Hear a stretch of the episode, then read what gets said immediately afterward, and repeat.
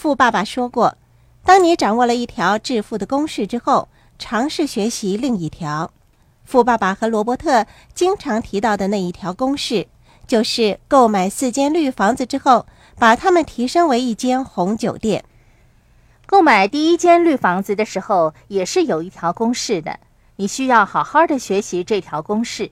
除非你完全掌握了这条公式的诀窍，否则你买下的绿房子可不止四间呢。